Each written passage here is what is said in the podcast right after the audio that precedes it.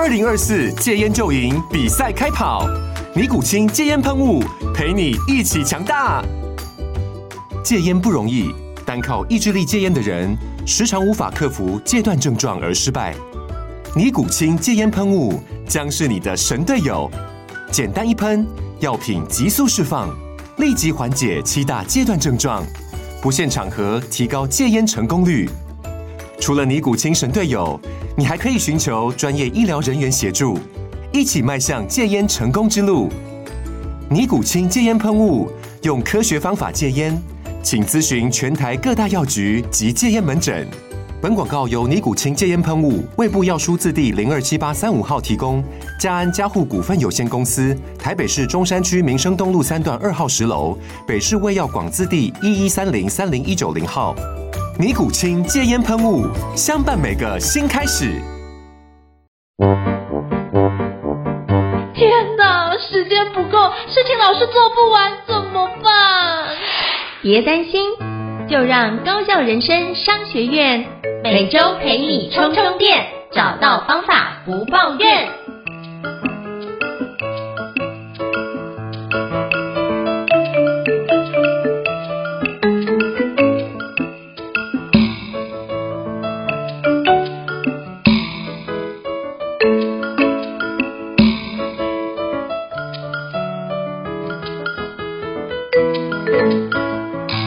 大家好，欢迎大家来到高效人生商学院的好课推荐单元哦。我不知道各位曾经有没有发觉过一件事情，就是公司绩效不好，你希望找一个就是专门教业绩管理提升的老师来帮你做课程的一个推进。可是呢，教完之后呢，不一定有推进，或者是什么有很多的环节面方方面面需要做调整，甚至你有时候你要做什么外销的一个角度，可是发觉哎。来的老师好像主要是做国内市场，那你就发觉这需求并不一定符合你的需求，那到底怎么办呢？当遇到这种情况，我们该怎么去处理阴影比较好？现在我要跟各位介绍一门课，我觉得是一个很棒的课程，叫做高效业绩实战课。这堂课也是由我的好朋友，就是先行智库的执行长苏书平 Steve 老师来推出来的。今天非常荣幸的邀请到就是 Steve 老师来跟我们莅临高效人生商学，来跟我们分享一下最近推出的这门高效业绩实战课。那我们欢迎 Steve 老师，Hello。Steve 你好，大家好，我是 Steve，是非常感谢，就是 Steve 老师的莅临哦。那是不是可以简单邀请一下 Steve 老师，简单做一下自我介绍，让听众可以多认识你一些呢？好，那我是先行智库的创办人，哦，也是执行长。那我们是一家科技管理顾问公司。那你一定很好奇，管理顾问就管理顾问，为什么要多加一个科技啊？那是因为我在创业前哦，有十八年的资讯科技业的经验。那其实呢，虽然我们今天来谈销售，但是我是技术出身的，所以我在笔电现场做。过 MIS 也在系统整合商带过产品行销跟技术部门，那后来就加入了两家软体公司，那最后一家就是 Microsoft 啊，这个台湾微软啊，负责云端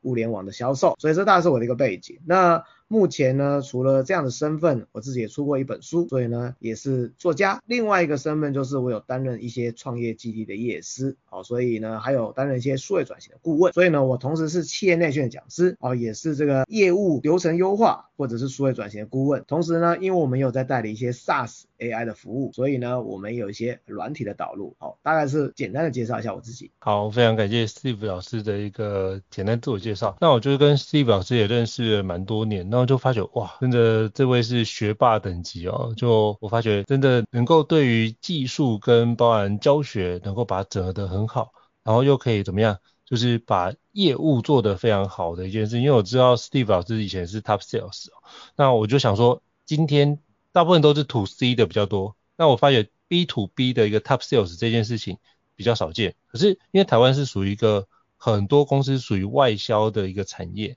那如果能够跟国外的一个相关的公司打交道，那对 B to B 的 sales 的一个技巧，绝对是一个非常制胜的关键哦。那 Steve 老师之前呢，待过多家外商公司哦，所以对于这一段的一个国际的业务的技巧，我就有非常熟稔状态。所以今天非常荣幸邀请 Steve 老师来给我们介绍一下这堂课。那是不是可以邀请 Steve 老师跟我们分享一下，当初规划高效业绩实战课，这堂课是有什么样的一个契机呢？是不是可以跟我们分享一下背后的小故事？好，其实这个课我们光是前测就测了两年多。那为什么？嗯、因为当时因为疫情，所以我们有很多的课程是做线上。所以也因此接触到阿里巴巴的蚂蚁金服，所以我们做了它一个呃十一个城市的业务销售管理的一个优化。那同时我们也做到印度哦，这个日本、韩国跟东南亚。所以我当时就在想说，有没有一套业务课程啊，是不管你是什么样的国家、什么样的国籍都适用。那同时因为呢，我们后来又代理了 CRM，所以我们要再做一些业务顾问的导入。所以我们在这过程中呢，我们就直接深入民间。什么叫深入民间呢？例如传产的二代要接班，可是呢，他们过去没有一个方法论，因为老板都是超业，老板娘都是超业，所以呢，他们比较是用这种所谓的社交技巧在做销售。可是这样子是没办法复制的，也没办法做科学化管理。所以我们在这个整个反复的过程中，我们就发现有一套方式，不管你是新创。中小型企业、传产，甚至是上市贵公司，包含其他国家都适用。所以其实，在做这个线上课程，我们已经做了很多的前测，这是第一个。那因为我想要成为台湾麦肯锡，所以像 BCG 有 BCG 矩阵，麦肯锡有 7S，那我就在想说，那我先行智库也要去发展我自己的管理框架。所以这个课程比较有趣的是，它是用管顾的逻辑，有点像是一个个案。个案的主人翁遇到了一些问题，而我是个案里面的顾问啊，包含我们的这个顾问服务部的主管跟 Gary，我们实际利用一些业务框架跟数据的思维来协助我们实际辅导的企业转亏为盈，反败为胜。嗯、那还有一个比较特别的是哦，因为我很喜欢看 Netflix 啊，看一些那个他的日剧啊、韩剧，它不是有第一幕、第二幕、第三幕、第四幕。然后这每一幕是有些剧情嘛？所以呢，这个课我还自己当导演设计这个脚本，所以我们光是这个课程的片头大概就花了快二十万在拍，所以有点在拍偶像剧啊，还要背台词。我们光是那个场景哦，大概就四五个，非常多，而且我们找了五家的这个龙头这个企业来直接帮我们站台，所以这个比较不是以前我的设计方式。但是我就在想说，我一定要做一个完全不一样的业务课，而且是台湾没有，甚至是其他国家都没有，所以我们就设计了这堂课程。嗯，真的非常酷哦！我那时候看到觉得，哎，这个有自己的框架跟图表，那我觉得，就我对 Steve 老师的一个理解，应该是想要做一些完全，就是绝对不要 me too 啦，这时候绝对不要 me too 的角度，就是如果别人做，那我们就想说，如果做一个全新的内容，那我觉得。大家可以参考一下高效绩效实战课，应该会对你来说有一些新的启发。那我也想跟 Steve 老师请教一下，那你觉得像学员购买的学员，他要怎么样去使用这一堂课呢？会怎么样使用这堂课才是一个比较高效的使用方式？好，其实我们这个情境是这样，我们就先设定你是业务小白，嗯、那你怎么从业务小白变成是一个资深业务，甚至有一天是变成是部门主管，甚至是成为总经理？所以我们就在这个过程中，让这个课程的知识点的难度慢慢的叠加，哦，会是这样。那第二就是，虽然是讲所谓的高效业绩实战课，有带 Excel，但是其实呢，这里面不谈函数，也不谈枢纽分析，你只要格式化表格就够了。那为什么我们会这样去做的原因，是因为我们辅导了至少百家的中小型企业，因为我们本身也是外贸协会的国际行销的特聘顾问。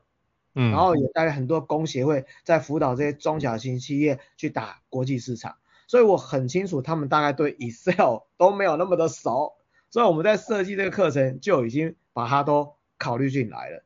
那因为我之前在经营杂志就有教销售课，要想办法让内容完全是不重叠的，哦，就是都没有讲过，所以我们就在思考那到底怎么去做这件事情。所以比较好玩就是说，其实呢。你就是带着一个比较轻松的心情来学习就好，因为我们每一个每一幕都会有一个场景，就是这个故事的主人公遇到的挑战，就跟真实的职场是一样的。比如说业务主管会出难题啊，老板会叫你写报告啊，可是你都没有 idea，所以这时候我们就会说，如果今天换成我 Steve，我会怎么解这一题？然后最后呢，我们都会有 demo。demo 如果用 Excel 是如何做出来的，所以非常的简单，所以你只要复制我们的框架就可以轻易做出。那更重要的是，它不光只是我辅导的经验，因为我创业前都是空降主管，所以我空降的第一件事情就是用 Excel 分析分析再分析，所以我天天都在开 Excel，所以它还包含我过去创业之前的十八年的经验，而且我不是只有带业务部，我是产品、技术、专案、客服全部的主管都当过，好，所以他把这些知识技巧都融到这个课程中。哇，真的是很不错，就是。我觉得像我自己在看课程啊，怎么样看那个含金量好坏，就是这堂课到底是不是只是教这件事，还是说这一堂课已经变成是一种工作术的概念？我觉得如果能够让一堂课可以从一个原来课程，比如说像简报技巧，但是到最后是上成一个工作术的角度，我就觉得那个层次是完全不一样。所以那时候我在看 Steve 老师规划这个高效业绩实战课的时候，发觉哇，这个除了是你可以了解 Top Sales 的一个如何去了解他怎么做到这个业绩的心法跟技巧之外，我觉得更重要的是怎么去思考那个逻辑。那很多时候你不是只是把这个学技巧套进去原来的框架。你就会得到成果。可是如果你能够把像这种 top sales 的一个思维逻辑整个转换，然后让你的整个系统直接优化，那时候产生的绩效就会呈现指数型的一个提升哦。所以我会非常推荐大家好好的使用，就是 Steve 老师花了两年多的时间研发的这门课，我相信对各位来说是有很棒的一个提升。那我也想请教 Steve 老师哦，那是不是可以邀请跟我们分享一下，在这个课程里面呢提到一件事，就是。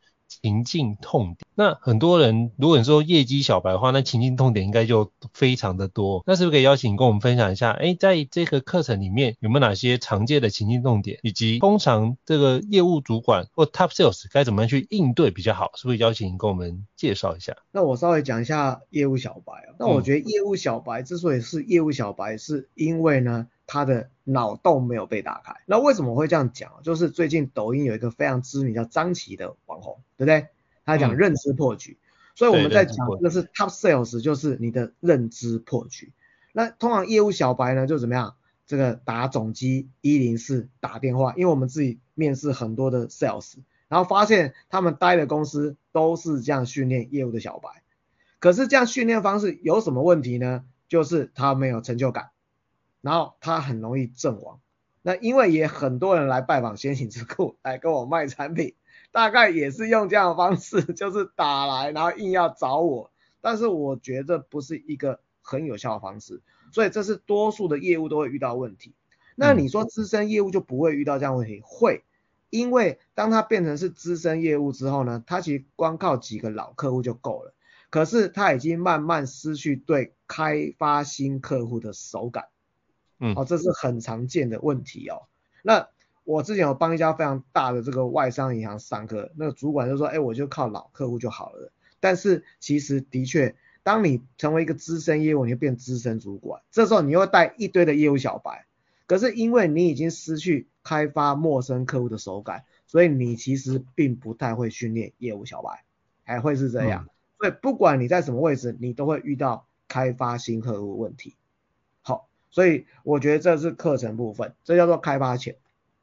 那接下来我们就进入到销售中。那销售中就是你要让业务推进嘛。可是业务推进其实呢，它是有难度，尤其是做 To B。那 To C 的话，有时候是凭感觉，它的推进速度相对是比较快，相对是可以当场成交啊。例如说，我今天是卖房子的，我可以当场斡旋。那我如果今天是在这个当柜姐的，我可以当场让你成交。我只要试用，我只要介绍的好，我只要 promotion 做得好，就可以当场成交。但是做 to B，尤其是做外销，绝对不会是这样，因为它的利害关系人很多。你怎么去做 follow up？但 follow up 的技巧呢，它就很重要。可是 follow up 呢，不能凭感觉啊，因为你凭感觉的话，你的业务的预测就会怎么样？没有用。你就变成是天天都在听故事啊，因为我以前做 PM 跟技术主管，就天天听业务在说故事，所以你怎么利用一个叫做销售漏斗的流程里面，去有效的去盘点，到底你在 follow up 推荐的过程中遇到什么样问题，而最后就是多数百分之九十业务都会忽略的，就是售后销售后。那为什么会这样讲呢？因为以前我是管客服专案体。那很多的业务成交之后，其实并不知道客户在干嘛，然后呢，甚至呢开会都在划手机。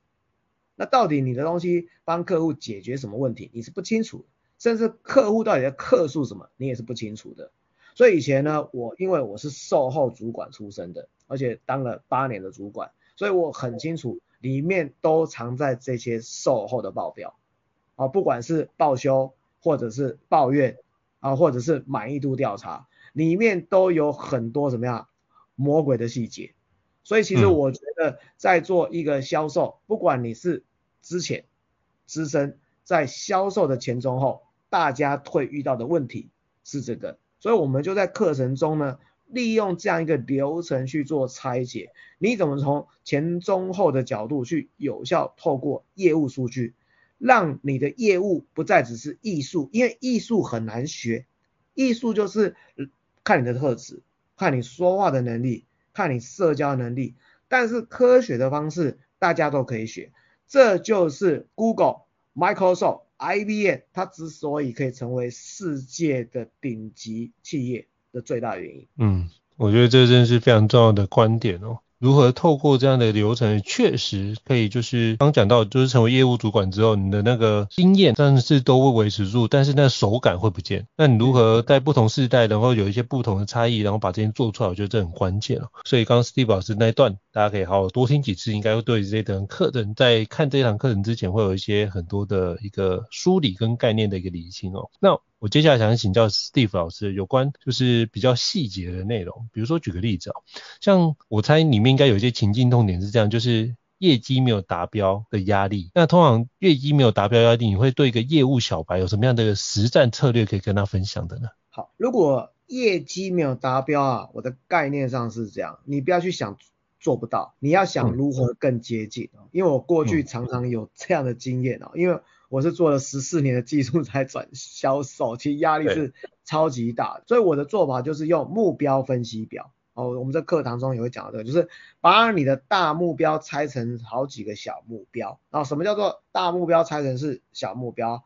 比如说我第一个小目标叫做打电话，那我可能我一个礼拜要打几通电话，类似这样讲。那我就讲我自己哈，我当时在 VMware 的时候刚转 Sales。我给自己定的目标就是一个礼拜要跑很多的客户。那应成老师，你要不要猜我以前一个礼拜跑几个客户？我猜你应该一个礼拜应该跑个二十个到三十个左右吧？哦，大概四十个，大概四十个。那那时候我住红树林淡水哦，所以我其实大概清晨五点半就把我小孩送去保姆那边了，然后就开车到台北。那我的怎么做？第一个我会看那个动线，就是我跑的动线。嗯那第二就是啊，比如说以前我有很多的 partner，比如说像金城、敦阳、大师科，类似这样这样。那我可能早上八点就在他们公司楼下了，每一个小时都约一个业务出来喝咖啡，谈如何去做销售。哦，会会是这样。可是你会发现，我不是瞎嘛，我是有计划的安排。所以其实呢，嗯、我连时间管理都是用量化的方式在做分析。所以我可以用最短的时间抠最多的客户，哦，或者是说，假设我今天要去高雄讲一场研讨会，那我就会去盘点一下高雄有哪一些经销商，我可以顺便去拜访。所以当时在整个大中华里面呢，我还没有转业务之前，其实我拜访经销商的次数都是所有大中华的工程师里面是最高的。那不是我厉害，是我是用比较有系统化的方式去做时间管理。好，所以回到刚刚说，你是一个业务小白，也是一样的概念。你可以去想，我要如何去复制成功的业务主管，或者是资深业务的经验。你可以去看他展现出来的行为是什么，而这个行为可能就是你要关注的小目标。例如打电话，那我比较喜欢实际拜访啦，我觉得打电话没有 feel，实际拜访差很多，而且你可以一次见到比较多的人，甚至直接见到。总经理，所以我以前给自己的 KPI 比较不是打电话，是实体约到见面哦。所以呢，你只要懂得把这些目标去做拆解，就会不一样。了解，哇，这是很棒的一个概念，就是在那边紧急的，在那边着急是没有意义的哦，不如 do something。那你知道？如何做一些事情，那就是把那个目标拆解，然后把那个相关流程系统化的去解构之后，才是找到一个我们称之为领先指标的概念。你要比如说你要能够达到业绩，你就想说，哎，你有可能五个客户成交，那你转换率中间看一下过去转换率，假设转换率只有百分之十，也就是代表你可能要拜访五十个客户才会转换五个，那你就要去赶快努力的去把那五十个客户赶快去拜访，那起码拜访完，那不要去焦虑，那反正你只要失败没关系，你就告诉自己，那我大概我的胜率都百分之十，好，那我就是多拜访几个，那是不是我越靠近我的胜率这件事就越来越靠近？所以用不同的角度想，我觉得就会让你产生不一样的行动。所以我觉得刚刚 Steve 老师所讲的，大家可以好好的去了解在其中。那接下来我想要请教 Steve 老师哦，那在业务策略上，可能对于一些做 To C 的，或者是做 To B 的，To B 要分就是国内跟国外，那这样的不同的产业是不是有不一样的策略？是不是可以邀请跟我们分享一下？那这样的不同策略差异在哪里？好我先稍微说，就是很多人觉得 to B to C 啊，甚至还有 to G 是不一样，嗯，但是美国不是这样教的，美国很多顶尖 to C 的卖车的卖房子是去学 to B。我先讲为什么，因为 to C 其实你要处理的这个对手，就是你的交易对手，可能只有一个，很简单。可是呢 to B 你要处理的交易对手是很多的，因为他要往上送千层，他还要议价，对不对？然后还要比三家啊，类似这样讲，有些可能还比的是八家、十家，所以 To B 相对要处理的部门、利害关系人，还有政治权利是相对比较复杂的，但 To C 比较没有这样的问题。可是如果你把 To B 的技巧拿到 To C，你就会看懂一件事情，比如说我要买房子，可能他的爸妈，或他的另外一半，或他的小孩，都有可能会影响他买这个房子的决策。好那如果你看懂这件事情呢，如果是我的话，我就会用 Excel 来做分析。什么意思呢？呃，其实现在 Google、IBM 所有的大外商都是用这样方式，我们叫做 Persona，也就是人物志，也就是针对不同的目标市场，它的痛点跟需求是什么。而针对不同的痛点跟需求，你的关键产品跟关键规格是什么？然后你要去接触这堆关键市场的客户，你要用什么样对的通路？去接触他们，这是不一样的逻辑。可是如果你没有用 Excel 的话，你就是凭感觉在打，你也没办法去教出另外一个超越。可是当我们用这样的逻辑之后，你就发现资讯排排站。举例子，假设我今天要打这个，假设我是传产哦，因为现在蛮多又回到日本了，所以其实我接触的很多中小型企业，不外乎就是美国、日本、东南亚跟欧洲。好那欧洲呢？现在呢，因为他们这个已开发中国家比较多，所以他们是要属于那种高规格的 high end，加上现在要在做业绩，所以它需要绿色材料哦，不然你台湾是完全没办法怎么样出口的，会是这样。可是东南亚呢，可能它法规下没有要求这么的严谨，所以你可能过去在台湾一些中高阶的产品，现在因为呢产品生命周期已经。啊，变得很短了，所以它可能在台湾或这些美国已经没有竞争力了。这时候你可以怎么样销往到欧洲？所以你的低阶可能是在欧洲去跑。好，那如果到美国之后或日本，它可能有一些这个当地的这些民情，所以呢，这时候呢，你还有一些当地的特殊性。所以我可能专门针对打医疗产业，哦，因为呢，这个日本比较老人化，所以我往医疗产业的部分去做切入，哦，大概是这样。那可能呢，我往美国呢是往电动车 EV 的角度去做切入。可是如果你有这样的概念之后呢，一样，你把用 Excel 去做资讯排排站，那你就会知道你欧洲、日本、这个东南亚跟美国，那到底它的成长动能是什么？年增长如何？啊，这个月增长是多少？我们称为 YOY、MON。然后它的成长的驱动是什么？是来自于内需吗？还是来自于出口？我们必须要去辨识这件事情。所以如果你用这一套方法，你就会发现说，天哪，其实打国际市场变得相对比较简单。嗯，是。我觉得刚刚 Steve 老师提到一个非常重要的重点，我觉得如果你能够把 B to B 的一个思维有的话，你就可以跟 B to C 的一个其他 Sales 做出一个非常重。大的一个区隔就是你不是一个只是一个 sales，你变成是一个顾问角度的一个概念去做 sales 的工作而已。所以我觉得你比较像是用顾问的思维再去帮你做销售，那客户就觉得，哎，你的服务是更有价值，因为你帮他想的面向是更宽广的这件事情，所以你可以把 To B 的一个思维带进 To C，我相信可以对于你在跟其他同样的 Sales 里面做出来，你就会发觉你会有一些差异化 Differentiation 部分就会出现，所以因为这样。客户发觉你有差异化，就会怎样？就觉得，哎，你可以给他更多的价值，然后会帮你转介更多的客户进来，所以也就是从里面你可以得到更好的绩效。所以这是我刚刚从 Steve 老师的分享，我想要再跟各位补充一下，强调的一个观点。我觉得 Steve 老师真的是，是，请说，请说。我再多分享一个实际案例哦。有一次我在协助一家卖酒的厂商哈，然后。做数位转型，然后呢，我实际当天就卖了五千多块的酒，我从来没有卖过酒哦。然后呢，我我还让他加入这家卖酒的 line 哦，他说从来没有人会加入 line，我怎么 demo？来了两组客人，我先辨识一下这两组客人他要买的目的是什么？第一个自用，第二是怎么样？要跟朋友一起喝，因为他买金门酒，好、嗯哦、是金门酒。那金门酒是不是有分便宜跟最贵的？对，对我卖店里面最贵的那一次哦。那为什么我会这样卖呢？因为如果是自己喝，那就便宜就好。对，那我就问他说，哎，你是要跟朋友一起喝吗？那他说，哎，有时候会。那我就说，如果跟朋友一起喝的话，这时候呢，当然要买什么？五十八度 C，这个很难买的，而且非常好喝。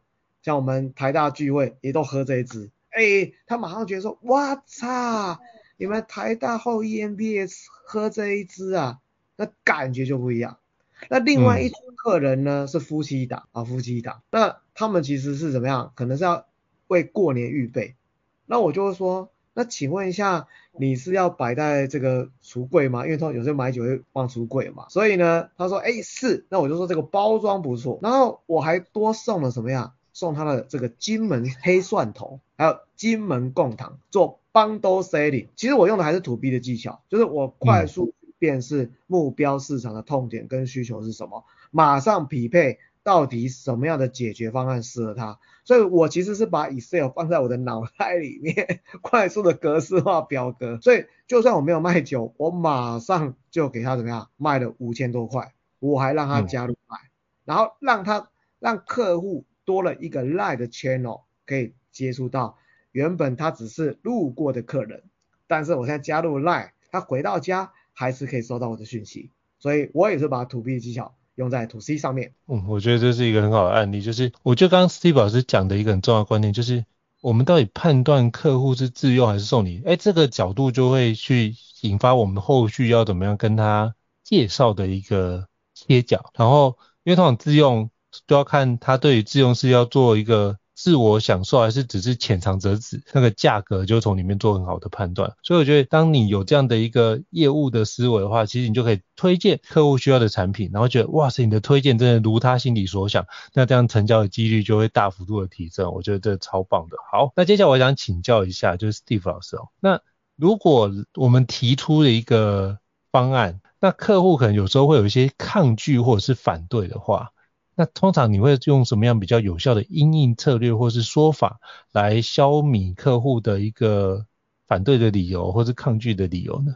好，那我就讲一个真实案例哦，就是当时我们在辅导阿里巴巴的蚂蚁金服，它当时在大陆的市占率是第三名，那我们必须要在差不多一年的时间，让它从市场第三变成是第一名。那他们当时导了一个叫做 Salesforce 的 CRM 的国际大软体，可是其实效果不好，就是因为缺乏了业务管理方法论。所以我们在里面呢盘点出他们被客户拒绝的八个理由，然后我们用这个八个理由，这样就有八个理由嘛。所以八个理由的话，如果你用 Excel 就是八列嘛，对不对？那针对这八个理由的话，大概都是什么样的客群他会拒绝？因为不同客群可能拒绝的理由是不一样的。好，比如说好。假设我今天是没有预算的啊，或者是我今天是有预算，他拒绝的理由可能就是不一样的。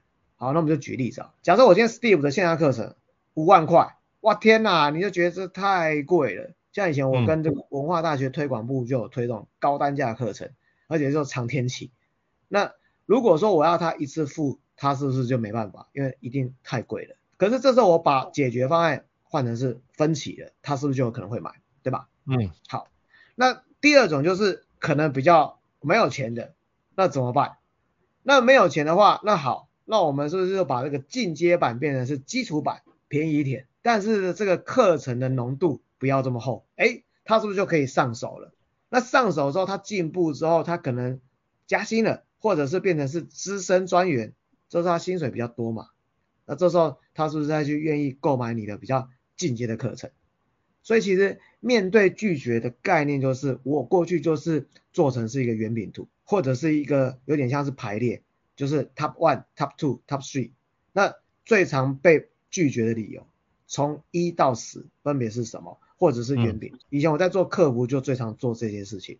那因为以前我要带学校 pre-sale，有点像制造业的 FAE，啊，这个主管因为我非常的熟悉，所以我一天到晚都在做这些分析。那我们就会想说，那面对这东西，你要怎么去 fighting？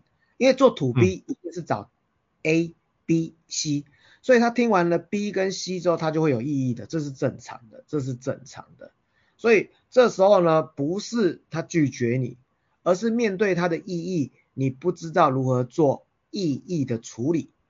所以呢，我们在课程中也会提到这样的一个概念，也是用 Excel 表。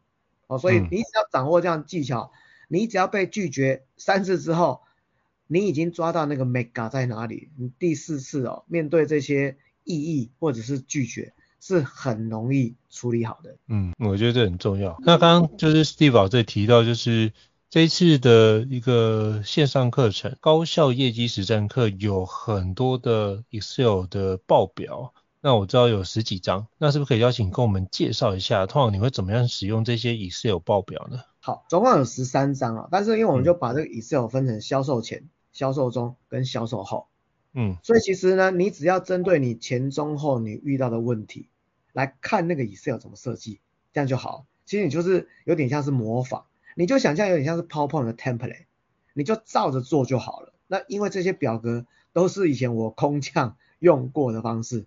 包含我自己在开一家公司啊，那我也不太需要管啊，因为大家都是用同样的逻辑呀，所以我就可以复制出很多的 Steve，所以我们大概会是这样子去用。那我就举例子，我们的一开始的场景就是这个人没达标，该如何处理嘛？然后在下半年就是没达标，那我们就要用目标分析表，把大目标拆成小目标。好，接下来我们就要去从不同的切角去做分析，从市场的角度，从通路的角度，从产品的角度。到底是产品出现问题，还是通路出现问题，还是目标市场的定义就有了问题？透过这个交叉分析之后，你就发现说，哇，原来我之前没有想到这个切角哦，因为我做很多的二代啊，他们就说常常在做外销，到底问题在哪里？SEO 也做，这个也做了，都做了，CRM 也买了，就是两三年业绩都不会动。对，那我说。你就是没有把你手上的业绩表好好的把它看清楚，所以我们这就有点像是在每一个章节告诉你，你要用不同的显微镜去看，你才能看出这里面的问题在哪里。嗯，没错，所以基本上就是很多，我发觉很多人都是把很多的装备都买了，但是自己没有更新自己的思维模式。所以我觉得 Steve 老师这门课就是专门来更新你的思维模式跟做事的方式。你必须把这些事情透过这堂课程打通你的任督二脉，我相信你的业绩就会得到非常显著的成长哦。那最后我也想要跟就是 Steve 老师请教一下，高效业绩实战课最近有什么样的一个优惠活动可以跟我们听众做分享的吗？好，因为这个课程哦原价快一万块啊，是非常贵，嗯、但是因为我们现在呢在这个这个算是慕课的期间哦。所以其实呢，我们是有五折以下啊，五折以下。那另外就是在这个我们今天上这个应成老师的这个 podcast，哦，所以我们有针对这个听众提供这个优惠的代码，所以到时候呢，你们就可以看这个课程的连结哦，就是在这个 podcast 这一集下面有这个连结，那这里面呢就会有这个优惠的代码。那优惠的代码呢是多少呢？SUNT 三百，SUNT 三百。啊，会是这样，所以呢，现在是早鸟价，你可以用五折可以得到我的这个课程。哦，然后第二个就是，因为呢，今天呢，我们一定要要优惠我们今天应成老师的 Podcast 节目的这个听众，所以呢，你只要输入这个代码 S U M T 三百，就可以再折价三百元。好，非常感谢 Steve 老师给我们的听众优惠哦。所以到时候我会把这个相关的优惠的代码放在这集 Podcast 资讯栏位当中，提供给各位听众做个参考。因为我自己也会跟 Steve 老师学习如何把那个高效的一个业绩实战课。做更好的一个消化，也期待可以让我自己公司的业绩得到更大幅度的一个成长。再次感谢 Steve 老师一个精彩的分享啊！那如果各位听众觉得高效人商学院不错的话，也欢迎在 Apple Podcast 平台上面给我们五星按赞哦。你的支持对我们来说是一个很大的鼓励跟肯定。那如果还想要听相关的一个主题，也欢迎 email 讯息让我们知道，我们陆续安排像 Steve 老师这样的一个专家来跟各位听众做分享跟交流。再次感谢 Steve 老师，谢谢。那我们下次见，拜拜。好，拜拜。高校人生商学院掌握人生选择权。